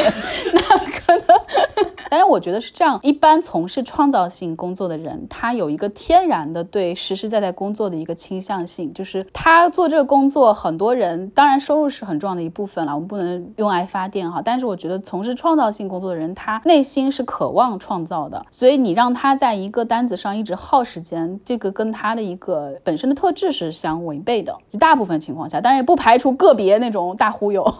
这个也不排除。呃，我觉得说到创造性行业，可以简简单来聊一下吧，因为我觉得这应该是我们都会比较有共鸣的一个话题。先前讲到关于说 value 和 values 的问题，是大家会觉得，如果你通过创造，或者你通过你在做的事情获得了快乐，获得了认同感，获得了自我价值的收获，那么其实你不要钱也可以，或者说你这个事儿你就不应该要钱了，你都已经这么快乐了，你还有什么可要钱的呢？我觉得这个是二十一世纪我最讨厌听到的发言之一吧，就真。的很离谱。尤其是我们自己在做的播客这个行业，其实也在这个阶段算是一个用爱发电的创造性的行业。大家都知道这个行业是不来钱，我们是在用别的就是自己的工作来支撑我们的兴趣爱好的发展。但是你如果拿这个事儿出去说，就一定会有人开始会出现一些言论，是那你都你做播客这事儿对你来讲有价值吗？有，那不就行了吗？你有价值就行了呀，你还谈什么钱呢？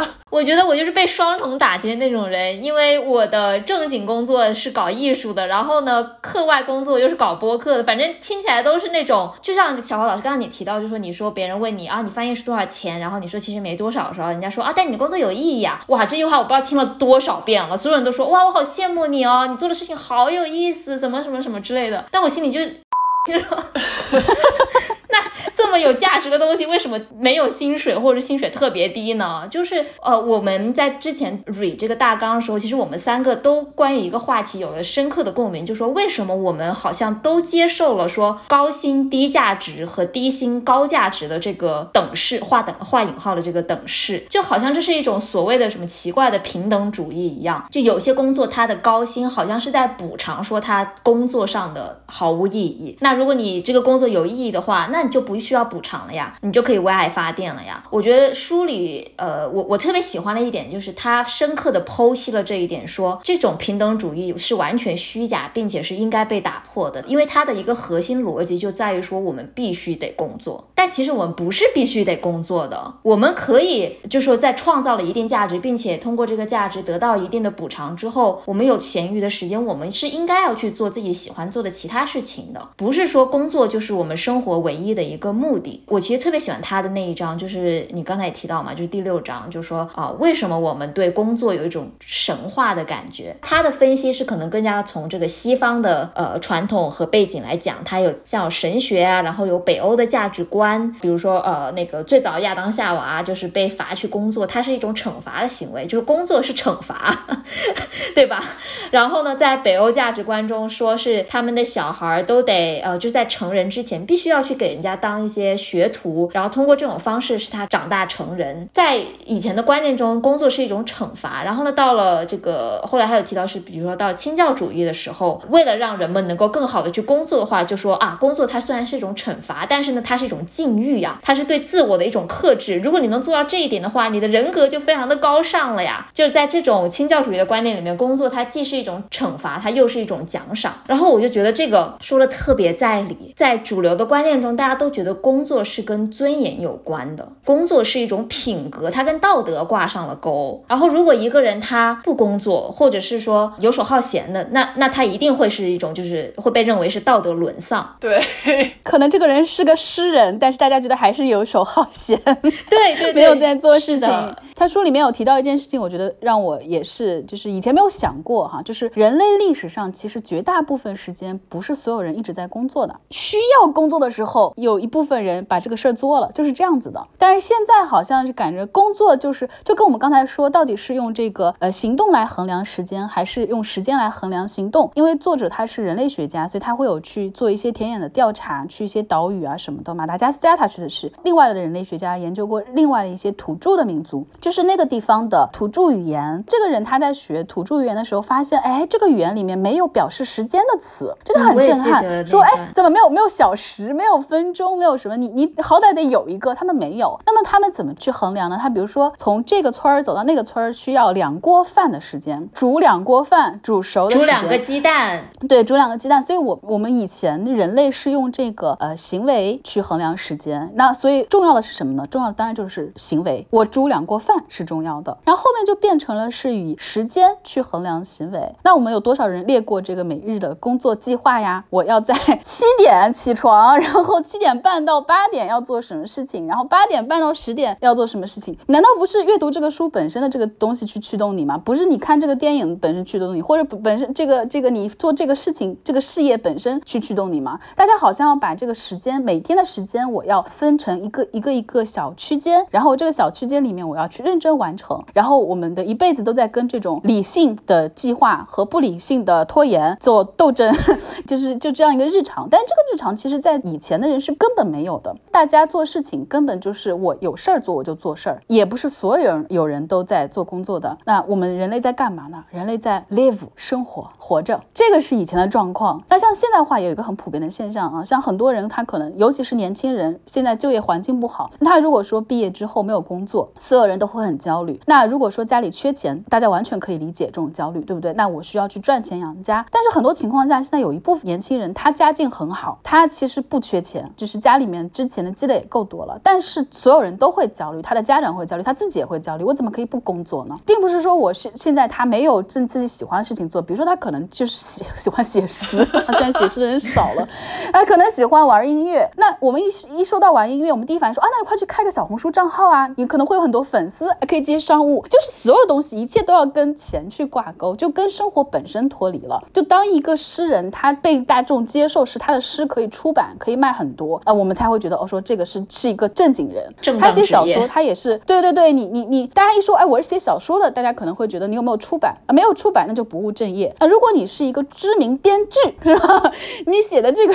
剧本，然后是会搬上荧幕的有整个流程，然后大家平时也开会，这个的书里面有讲到，现在编剧行业遭受了一个狗屁化，也很严重。然后你你如果是这样，大家会觉得你是个正经人，那其他人都不正经，不管你是否真的需要钱。那这个我在看法国电影的时候会很有感触，就是说像这样一个现象，其实在法国六十年代的电影中就经常会有，他们的年轻人可能就不工作，然后呢，就小说里面会有，然后就是家长可能说，那你随便去找一份，他说，嗯，我就决定不工作了，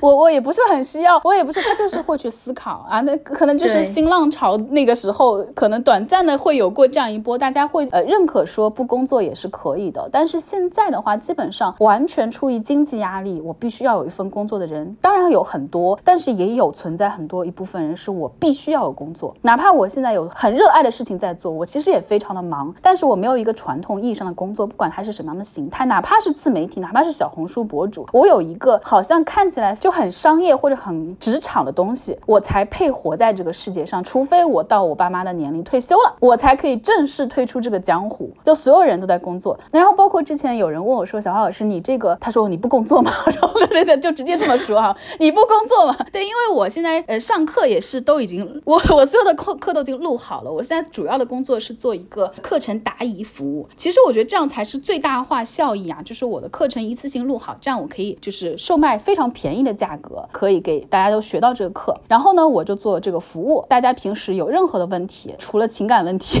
有英语问题哈，随时提问。然后我们基本上每天就是做一些答疑的工作，我也找几个助教一起答疑。事实上，确实可能没有学生提问的时候，我这一天没有事情。那比如说我翻译书的时候可能会很忙，那我最近没有什么书在翻译了，然后我也很闲，我最近就跟我一个朋友展开了这个 军备竞赛，我俩就开始比学语言，他同时学十门，我同时学几门，就是大家这种这种玩，就不工作，这个就是不工作。他又会说你，哎，那你的生活会不会有些问题？我我说我一度也会觉得我的工作精神上的有有一度有过一些波动，可能是因为我没有正经去上班造成的。但是后来仔细想一下，尤其是看这个大卫格雷伯这本书之后，我意识到这个问题出在然后我我这里可能有一个疑问，就是在于说，因为书里它其实解答了，至少在西方的这个语境下，为什么对工作如此的崇尚，以及他的这种工作塑造品格这个事情的源头是从哪来的？他说了神学，他说了清教主义，还有呃在西方的工业革命发展等等的一些历史。那问题就在于说，我们生活在大陆的时候，也会有这样的一个问题，就大家也会觉得工作是跟尊严息息相关的。你没有工作，你就是道德沦丧，就是游手好闲。这个是为什么呢？这个也是我挺困惑的地方。就是当时看他那个分析，我觉得是非常有道理。就是他分析西方的这一套，就假模假样工作，包括购买他人时间的这个产生，看完就很有道理。之后我我也想到了这个事儿，就是那我们是怎么回事？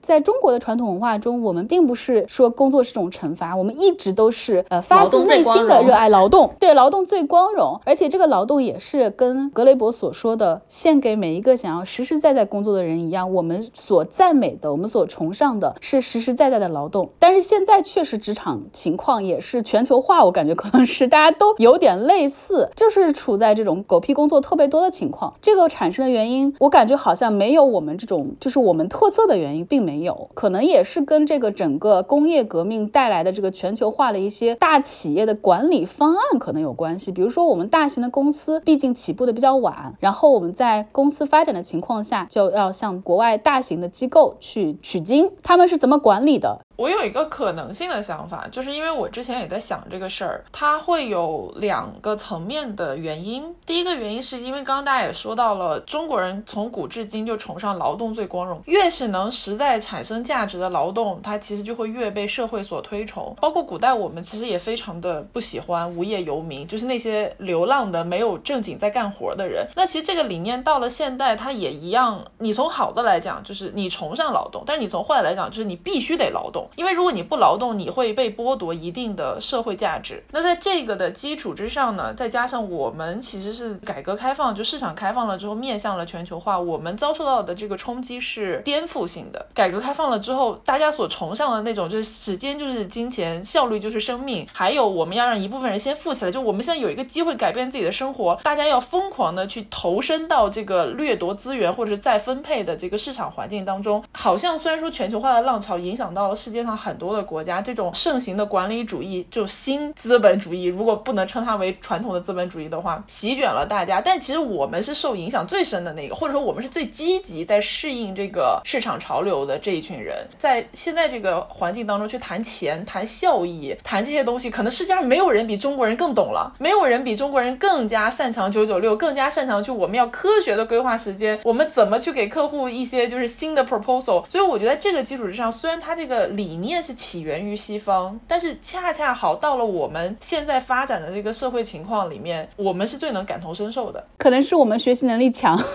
或最适应这套方法的。因为我们刚才已经提到过很多次，就是就是狗屁工作的产生跟这个管理主义的兴起是离不开关系的嘛。那管理主义到底是怎么来的？大卫·格雷伯在书里面他也有提出一个理解它的一个方向吧，一个切面，就是说我们关于生产的。这个概念，或者说关于劳动的概念是怎么来的？他就有提到说，这种概念它其实是带有很强的神学色彩，以及非常强烈的这种父权偏见。就是在我们谈生产的时候，可能大家脑海中浮现的都是，比如说种地，或者是产出一些什么东西啊，它可能跟体力是直接挂钩的。这样的一个看待生产的方式之中呢，会发现说，我们忽略掉了一种就是照料工作，就是照料型的工作。那这个工作它。可能更多的是偏向于去沟通、去谅解彼此，然后安慰彼此，去揣度彼此，然后呢，起到一个这种桥梁的这种作用。呃，他提到的一些案例，比如说是呃，像是伦敦地铁的那个就是收费站，或者是叫什么服务站里面的人，就他们要罢工，结果罢了几天之后，全社会就说不行了，你们赶紧回来吧。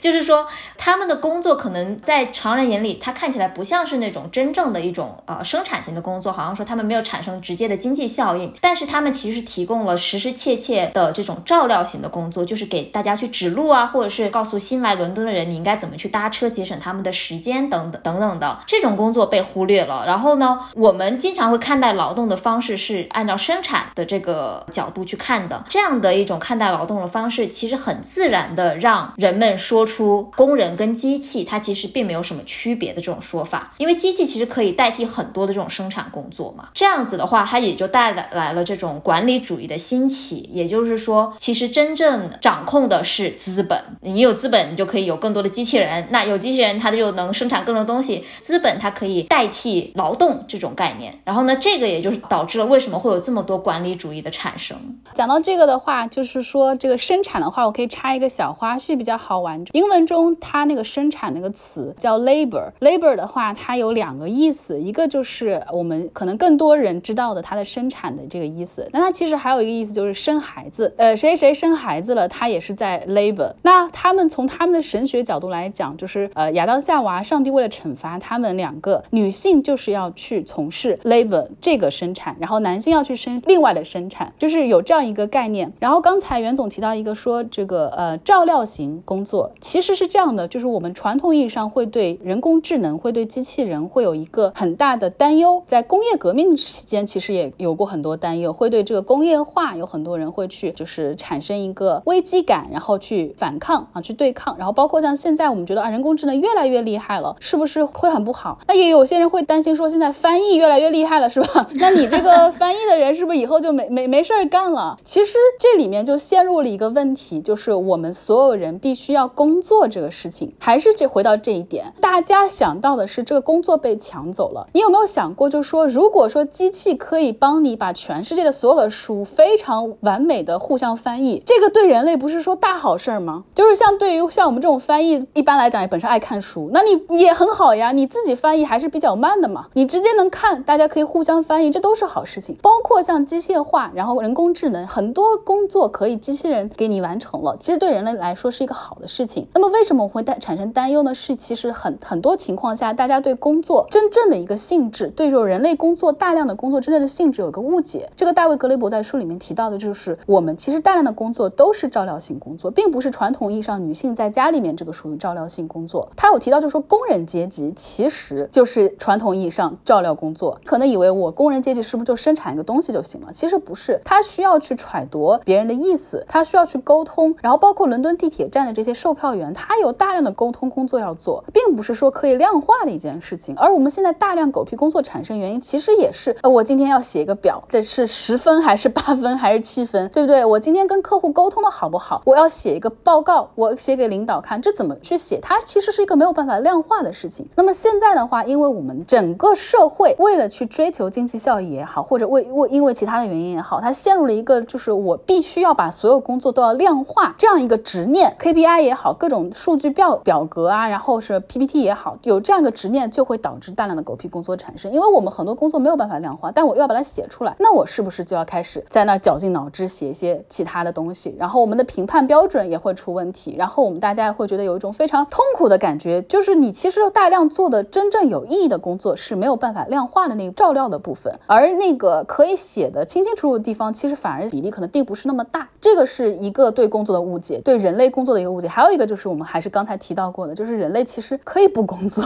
但是所有人都觉得不是出于钱哈，钱这个可能就是另外一个事情了。就是光是工作这个本身，大量的人都认为我必须要工作，就不仅仅是为了养家，就是我好像我作为一个社会上的人，我只要没有到退休的年龄，甚至很多人退休之后也会有这个焦虑，他可能会觉得，因为他不工作了，所以他对于这个社会没有用，他可能不会觉得说他跟朋友下下棋、钓钓鱼，这个就是在生活，这就是人类最美好的场景，他可能不会这样去想，他会觉得我必须要对这个呃社会产生价值，那个价值来自于何方呢？就是工作。呃呃，我就说的非常对，呃，我想顺着你刚才提到，就是关于生育这个词，labor 这个词，再往下来讲一下，因为其实，在呃书中很多的地，方作者他都很明确的提出了，就是关于狗屁工作里面的一些性别问题。一个的话就是刚才也提到了，说就是照料型的工作不被重视，就没有被认为是工作中的一种啊，这也是我们呃经常会看到的，就是说女性的很多的工作不被认可，不管是她的家务工作还是她的生育生产工作。因为最近有看到那个马斯克他他爸就他自己生又生了一对双胞胎，然后呢他爸又跟他的继女生了双呃又生了孩孩子什么之类的，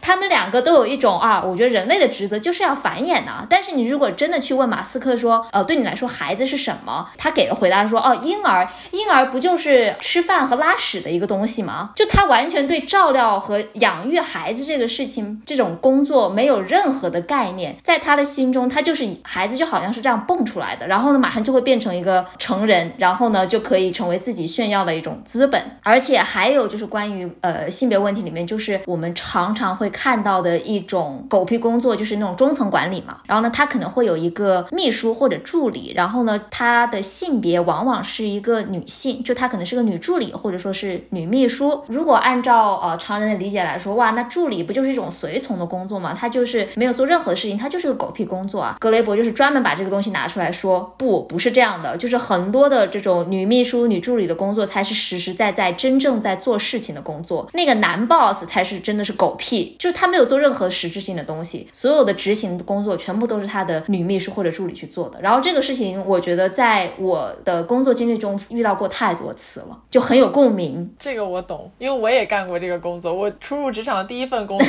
就是做这个，然后每天忙得团团转，听他只要发号施令就行了。他觉得他只要把这事儿说出来，这个事儿就完成了。结果所有完成的工作都是我们去做的，因为他觉得他是用他的思想来控制了整个的流程，但其实。实不知道说你真的要做出这个工作，你要付出多少的心血、时间和计划等等的。然后我记得书里有个很好玩的案例，是说历史上经常会出现某种情况，就是当社会中大量的男性他可能因为战争长期的离开他们的故乡，那这个时候他的故乡其实并没有说因为他们的离开而不再运转了，而是说被他们留在故乡的那些女性是很好的让这个社会继续的运转下去，他们的生活并没有被打乱。其实我觉得这边他提出了一个很重要的情况，就是回到照料型工作这个事情本身，就是可能在父权制这个社会下，体现在可能阶级层面的话，可能就是嗯我们资本阶级对工人阶级的一个剥削。然后如果在性别这个层面，可能就是如果是在父权制很严重的社会下，它就是男性对女性的一个剥削。像爱马斯克的说法，啊小孩嘛吃喝拉撒，对吧？就是婴儿这东西，就是然后我作为父亲，我什么时候需要那个呃出场呢？就是在他已经吃喝拉撒完毕了，他成为一个可以跟成人沟通的人的时候，还我来教他做人的道理，是吧？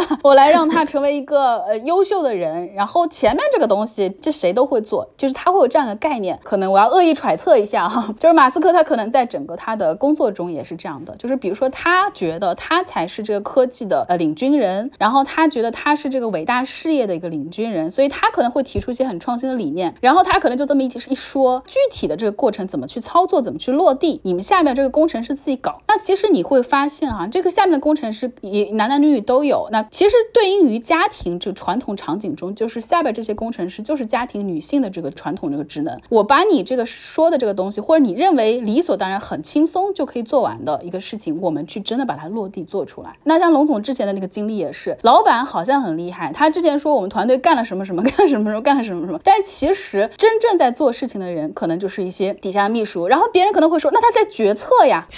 他决策呀，你们只是执行啊。那我们如果真的从事过这种领域的人会知道，任何事情不是说我们就凭空出来的，你没有真的在这个照料环境中真的去做，包括你照顾小孩，你没有真的跟这个小孩去接触，大谈一些道理，然后你个老板也是大谈一些决策，其实他很多决策是错的，就可能很多情况下底下做事情的人，在真的在照料这个工作流程的人，他难才能知道这个应该怎么样去进展，而且这个时候很大的一个困扰就是，我还不能跟他说你这个决策是错的，你要说你也要通过非常巧妙的方式，哎呀烧伤了脑筋，然后最后让他意识到，然后他可能改了之后，他会觉得是嗯是我想到要这么改的，其实是可能这个助理水平特别高超，然后通过一系列的方式让这个老板改了这个主意，就其实是这样的一个过程。我觉得其实最终还是我觉得人类对于照料工作的一个天然的一个不屑一顾吧，就是小孩养小孩谁不会，生小孩谁不会，老板也是这个 PPT 谁不会？做是吧？你这个开个会就这么我们要做到这点这点这点这点，然后你有的时候要做无米之炊，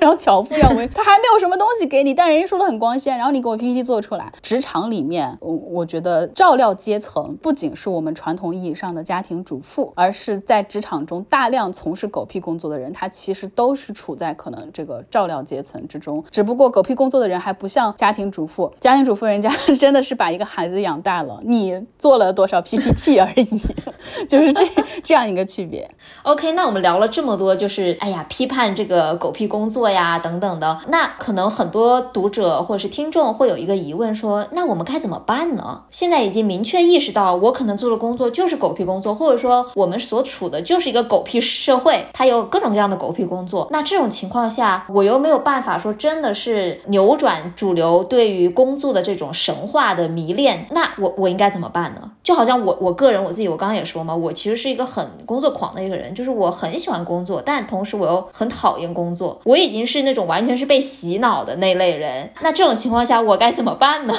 我们这个关于意识到了有狗屁工作之后该怎么办这个情况的话，我是感觉不管是格雷伯还是呃书里面推荐序的两位教授，他们都是非常理想主义者，非常充满了激情。就是当你意识到这个社会中有非常荒诞的一个情况，有这样一个给你带来精神暴力的这样一个事情，那我们就要去离开它，不要再让自己的精神受创伤。但我感觉，在我看来，我我是一个比较务实的人，不管是学生还是朋友来问我一些关于生活的建议哈，我。就是比较的保守，然后也比较的务实。我就觉得我们这个社会在这个社会生存，我们都是小小的一个小小的人物，不用说看完这个书就要去激情辞职啊！我现在的狗屁工作这么多，然后我我是不是就要去脱离它？这也是我其实在这本书出版的时候我一个担心，就是因为我看他们在宣传的时候，好像是把这个打出来了，什么看完这本书辞职什么这，我说啊不要啊，大家不要这样子。我们现在这个年代，我觉得每一个人生活都不容易，对吧？这个狗屁工作现象也不是你我个人造成的。那如果说你现在需要养家，你需要买房，要各种各样的话，然后你也不可避免的进入这样一份狗屁工作的话，我觉得先不要激情辞职。当然，你可以去对自己所处的情况有一个更深入的了解，然后你可能也可以关注一些其他的可能会有不同的选项。第二点的话，我觉得这个书有一个很大的意义哈，就是我们很多人可能会觉得说提出问题解决问题，我们会有一个逻辑的完整性，就是当你提出一个问题的时候，我们就要提出一个解决方案。但我们可能回过头来可以想一想，就像是这个世界上可以每一个人其实可以不工作一样，我们提出问题也可以不需要马上得出解决方案。就提出问题本身，它就是一个完整的事情。就是这个书，它其实非常大的亮点就是提出了这样一个问题，它是一个抛砖引玉的作品。作者他自己也说了，就是可能很多人会想说，哎，你既然讲了这么多，那你给个解决方案呗。他给的解决方案是给了，但是他给的篇幅也非常少，而且他也自己进行了一番给大家的提前打预防针，就是说，首先他其实也并没有想到特别好的解决方式。第二，我们如果说要去想一些策略，想一些政策去改变，他说他很讨厌去想一些什么政策，因为你想出一个政策，想出一个方案的话，它势必会造成更多的狗屁。就比如说，我们现在要成立一个机构，专门研究这个世界上有哪些工作是狗屁工作，那你听听就狗屁的味扑面而来，就是这种感觉是吧？就立刻要狗屁了。他说，但是大家呢又有这样一个执念，就是说你提出了问题，你就必须要给出个解决方案。他说好，那我可以给，但是呢，他打个预防针，就是说大家不要把给出这个方案，这个方案本身当做这个书的核心。就是他为什么有点不情愿要给方案呢？就是觉得他就觉得有历史的经验，就是当你一本书，你或者你一个演讲，你提出了一个问题的时候，只要给出了一个方案，这个方案哪怕再短，只有两句话，那很多人会把这两句话当做你整个最基础的东西。他说这个并不是。那么他是怎么给出方案呢？他不想制造新的狗屁，他就在他们呃西方已经有的一些运动中，已经正在进行中的一些呃倡议中，他选择一个他觉得可能是最接近可以解决这个狗屁工作的一个方案，叫全民基本收入。就是不管你是李嘉诚啊，还是你一个饭都快吃不起的人，不管你是社会的什么阶层，所有人我每个月都能拿到一分钱，而且拿到这份钱我不需要经过任何的申请，因为也是书里面有大量篇幅写了，只要一旦要去申请一个东西，你要证明我穷，或者证明我没有办法从事呃可以养活我的工作，这整个流程就会非常的侮辱人，而且真正需要帮助的人，他往往没有这个办法去拿到啊，因为他看不懂这么复杂的文件，也甚至不知道有这个事儿，所以他说要不设任何的门槛，就是哪怕你是亿万富翁，他说这个世界上亿万富翁没有那么多的。他在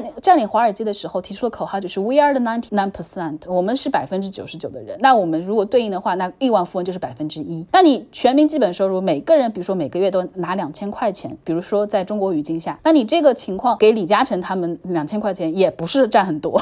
就是他提出这样的方案，这样的方案呢就可以让那一些忍受不了职场垃圾、忍受不了狗屁工作的人可以安心的激情辞职了。就是我哪怕这一刻激情辞职了，我至少还可以在这个世界上活着。有了这样一个最低的一个保障，把工作和生活两件事情分开来，把工作和收入甚至也给它分开来，把价值和价值理理论的这个一个矛盾，我就通过这种方式去解决它。那么它里面有提到，可能很多人会问到，说个这个钱从哪里来呀？它一套分析就是说，大家可能对于整个税收怎么样被应用，在这个社会中有多少的机构在里面消耗，这个可能不是很熟悉，包括然后一些货币的理论。当然，他说这个也没有篇幅讲这些，可能大家都不懂。反正他认为这套是最接近，不要新想出一个方案，新制造狗屁的一些流程。嗯，已经在进行的一些他们的一个运动中，他觉得可以拿来作为这样一个参考。但是我们作为个人来讲，你不可能说是这么大的事情，是吧？全民基本收入，那那可以，我们作为一个畅想的，对于人类，其实这不就是共产主义吗？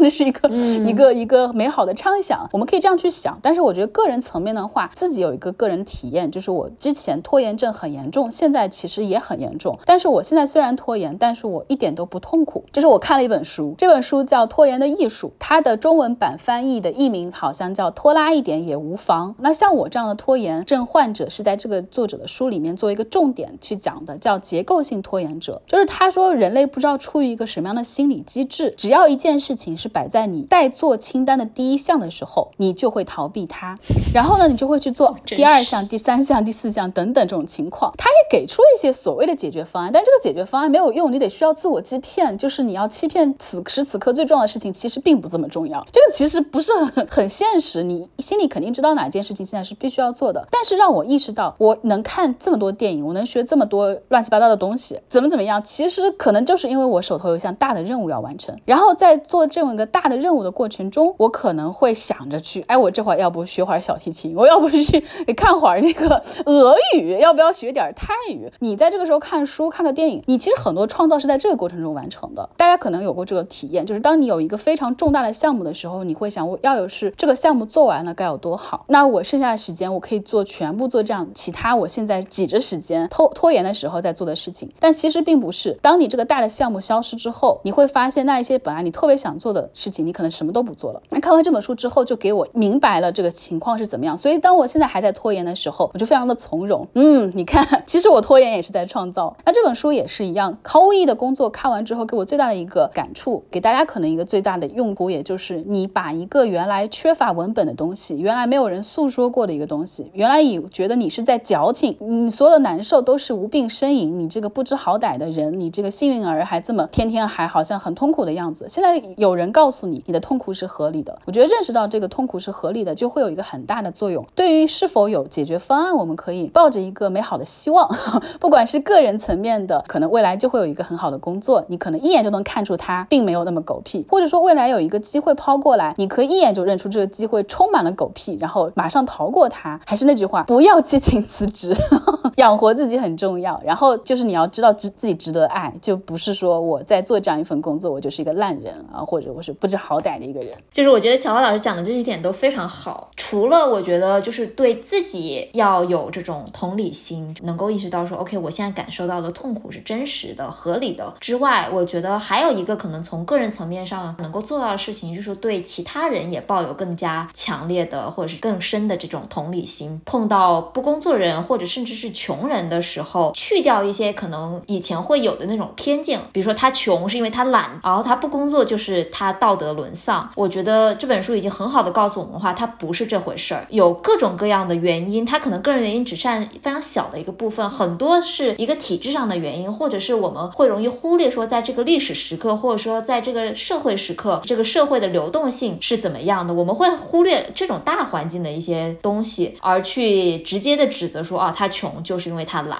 我觉得这个是很很不好的一种偏见。然后我觉得我我们可以更多的就是消除这样的一个偏见。然后除此之外的话，我觉得还有一点就是我们可能也可以扭转一下对价值的理解。就是刚才也说到了，就是 value 和 values。我们以后在看到高薪工作的时候，可以想一想他这个工作它真正的价值是什么。然后看到一个低薪工作的时候，也可以去思考一下这个问题。然后出于我的私心吧，我觉得还有一点就是，如果你们在工作中碰到一些比如说创造型的工作，或者是像翻译这样的工作，世人眼中他的薪水是比较低的工作的时候，可以给他们配高一点。这个很很实在的一个私心。嗯，那我最后作为结束的话，我自己最大的想法就是，我活着的时候还能看到共产主义到来的那一天吗？那我觉得今天也聊了很多的内容，这本书它的价值是非常深厚的，不可能完全点对点的都剖析到位，所以也希望大家如果对这个主题或者对我们今天的分享感兴趣的话，真的去读一下这本书。大陆的译版叫做《毫无意义的工作》啊。那在开头也说了，我们这期节目是有赠书福利的啊。如果大家在小宇宙听我们的节目呢，可以在评论区分享自己的故事或者感悟，任何跟狗屁工作相关的都可以。我们会在评论里面选出一个听众朋友来赠送这本书。另外一种参与方式是，大家把本期节目转发到朋友圈或者微博任何的公开平台啊，截图发送到我们的公众号“袁宇龙”的后台，我们会从中再挑选两位幸运的听众朋友赠送这本书。好，那如果大家喜欢我们的节目，想要支持我们的话，就是真切的给我们打钱的话，可以到爱发电平台搜索袁宇龙，请我们喝杯咖啡啊什么的，我们都会很感激的。然后呢，如果你想要加入我们的听友群，然后有更多的讨论的话呢，就可以在公众号关注袁宇龙，然后在后台回复“听友群”三个字，就可以收到加群小助手的二维码啦。那我们期待你们的加入。呃，今天的节目呢就到此告一段落啦，谢谢小花老师的加入。耶，感谢，谢谢谢谢，很开心参加，希望小花老师多多来我们节目玩。一定一定一定，下次还要来。可以，没问题。好的，那我们今天就到此为止啦，谢谢大家的收听，拜拜。拜拜。拜拜。Yo, ladies and gentlemen，下面有请 shady, for shady, for shady.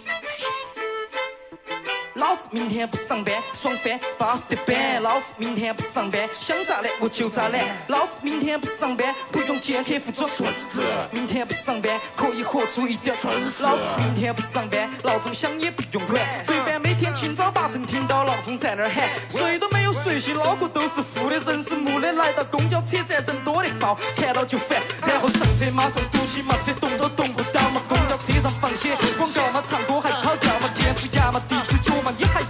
人活？堵车本来已经够烦了，你们演相声说，老子明天不上班了，不用七八点挤公交车。我明天不上班了，老子今晚要耍通宵。到了明天白天，老子想几点起就几点起，只要愿意，所有条条款款都不弃。老子明天不上班，爽翻巴适得板。老子明天不上班，想咋懒我就咋懒。老子明天不上班，不用见客户装孙子。明天不上班，可以活出一点真实。老子明天不上班了，衣服裤儿随便穿了，平常嘛过得太假了，马上一点根本说不完。太多嘛复杂没没得关系嘛，都是另有目的嘛，为了利益嘛，上班赚钱嘛，有些时候嘛真的伤不起。老子嘛就是喜欢 hiphop，就是嘛穿得大，看到嘛那些不对的事情嘛，老子嘛就是喜欢骂。我上班的时候，老子也不混，老子每天耍的是音乐，老子出经济不得听脚板，不得成都了。都说音乐人好旧哦，吃了我们蛋，老子不管拼了。我是关注不喜欢做的东西，请你不要给我摆星座。每当你看到我经过，希望不要被我绕晕了。老子明天不上班，因为老子要创造星座。老子明天不上班，爽翻巴适的板。老子明天不上班，想咋懒我就咋懒。老子明天不上班，不用见你装孙子。明天不上班，可以活出一老子两年没上班了，因为单个做爱做的事做么爱穿的，什么才能翻了一板树，批判的删了，不想把你关门。我做没得音乐的带那个翻锅，生命的斑驳，文明的干活。老子上班了，穿过，课题牛搬了，请你不要上街都瘫了。做了洗板的事才安了，去把批判的节目关了。老子就喜欢叽里呱啦，比着把耳哪能麦克风穿梭？到没得舞台，老子不是干说，看到不就联想全这个翻了。你们说喜欢的就唱歌手，给我拍手这个担子，老子翻了。所以老子明天不上班，爽翻上台唱就算不上班。你不要说老子没得本事，不能过资本子，对得起来像这